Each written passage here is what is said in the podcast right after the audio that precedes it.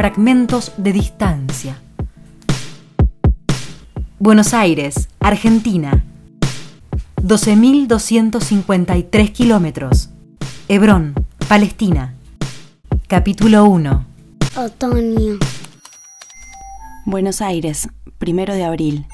Vuelvo a casa desde el aeropuerto. El gato me mira fijo desde el descanso de las escaleras, ahí donde alguien hizo una alcantarilla sin sentido. Y todo se desprende. Se suelta, como aquella tarde de 2018 un pedazo del perito moreno. Acaricio Busquets y lloro. Intento contener, pausar. Lo hago lento, despacio. Como cuando tengo que regular la canilla de agua caliente porque en casa el sistema de la ducha siempre anduvo mal. Le escribo a Mana y le pido las fotos que nos sacamos con vos y Luisa antes de que te subas al avión. Me pregunta cómo estoy.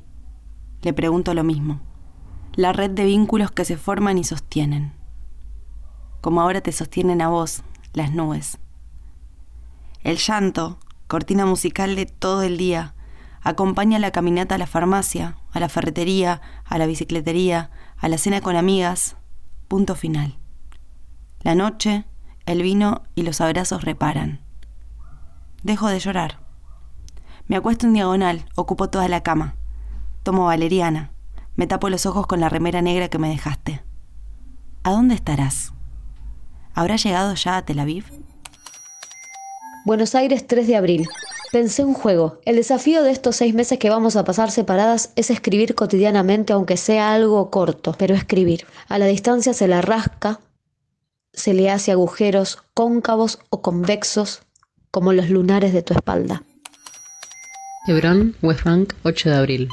Antes de empezar a desparramar mis pensamientos, tengo que decir que no entiendo la dinámica de esto. Escritura compartida, te contesto, escribo lo que te escribiría si fuera a mandarte una carta y luego hago trampa y te lo adelanto por acá. En fin, voy a hacer sin entender y vemos qué pasa. Buenos Aires, 9 de abril. Sostener la escritura continuada es difícil. Sostener la cotidianeidad de todo es difícil. Sostener la distancia es difícil. La cercanía también.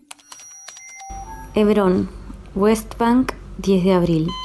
Tengo que meterme rapidito al closet y cerrar bien la puerta. Hasta un hilo de luz puede ser peligroso en esta cultura, en esta religión. Haram, prohibido. A los 15 años aborté, no sin culpa a la heterosexualidad. Fue el comienzo de un proceso lento pero constante. Visibilizarte, nombrarte te da existencia, también sensación de libertad. 21 años después esbozo lo espeso que puede llegar a ser el silencio, más bien el ocultamiento. Sumado a eso, volvió el tema del nombre, Dafna. Sin más vueltas es hebreo, pero tampoco lo dije. En árabe, Etidal se encargó de buscarlo. Significa enterrar o sepultar. Claro que de poder elegir prefiero la otra interpretación, la griega, donde Dafna significa laurel. La mujer, o tal vez la lesbiana, devenida en árbol como resistencia a un no amor de un hombre. Igual, a estas alturas, que me llamen como quieran. El nombre, el nombre es una de las primeras ficciones. Hebrón, West Bank, primero de mayo. Hace mucho que ninguno escribe, al menos no acá. Este vacío me remitió unas líneas de Magritte Duras cuando habla del acto de escribir en soledad. Dice que la soledad no se encuentra, se hace. La soledad se hace sola y eso da miedo. Hebrón, West Bank, 7 de mayo. Hoy, mientras me bañaba, me di cuenta que me masturbo todos los días, algunos hasta dos veces. Una relación autoerótica estable y profunda. Hebrón, West Bank, 12 de mayo. Me pedís que te ate el pelo, con el inicio del viento y los álamos, balanceándose cerca del muelle, decís, haceme un peinado.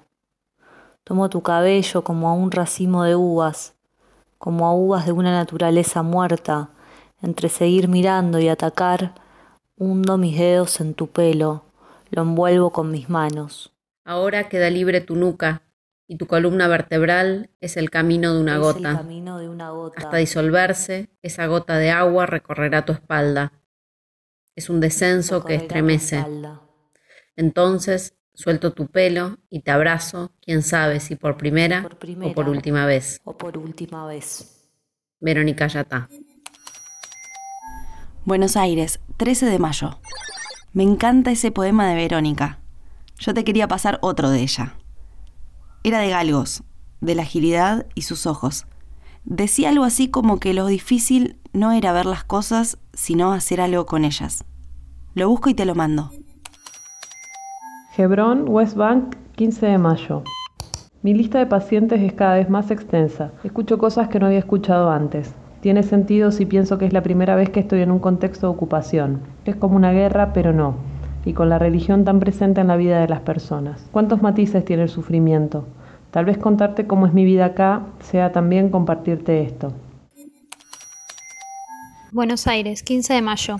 La intermitencia es una forma de estar. Lo leí de Vero Yatá ayer en otro poema y me gustó. Quizás porque interpela a mi luna en acuario.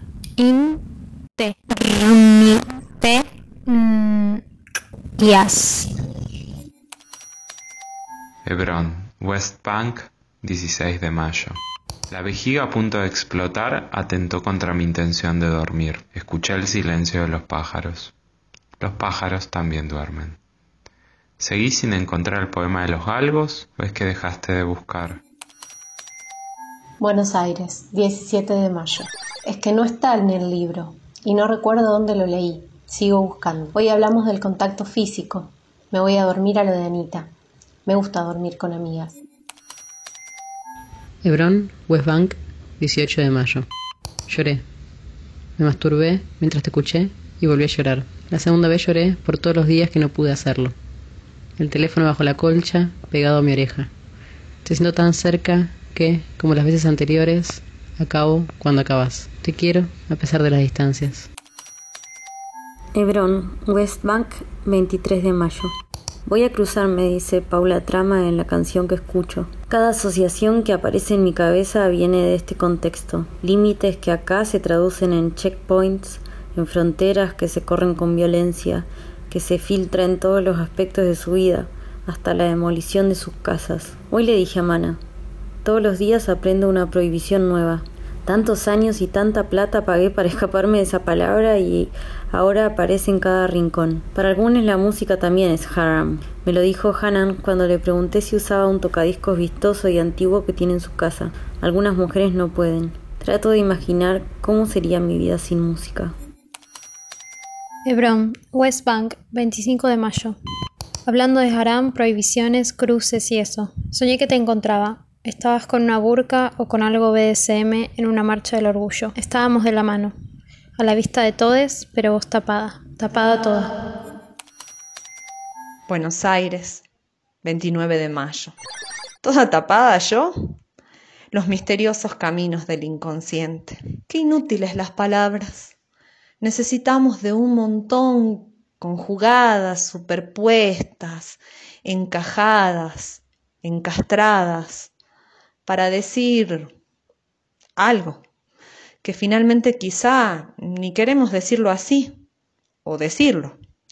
¿Por qué no mejor usar los ojos o las manos? Sigo gastando palabras. Habría que hacer como cuando armas la valija o la mochila para irte de viaje por seis meses a un lugar que no conoces. Llevar lo que nos quepa en nosotras mismas. Tirar todo, palabras y ropas cerca de la cama, amontonarlas, acariciar esa montaña de tela gramatical como un cachorro de dientes afilados y decirle que lo vamos a dejar.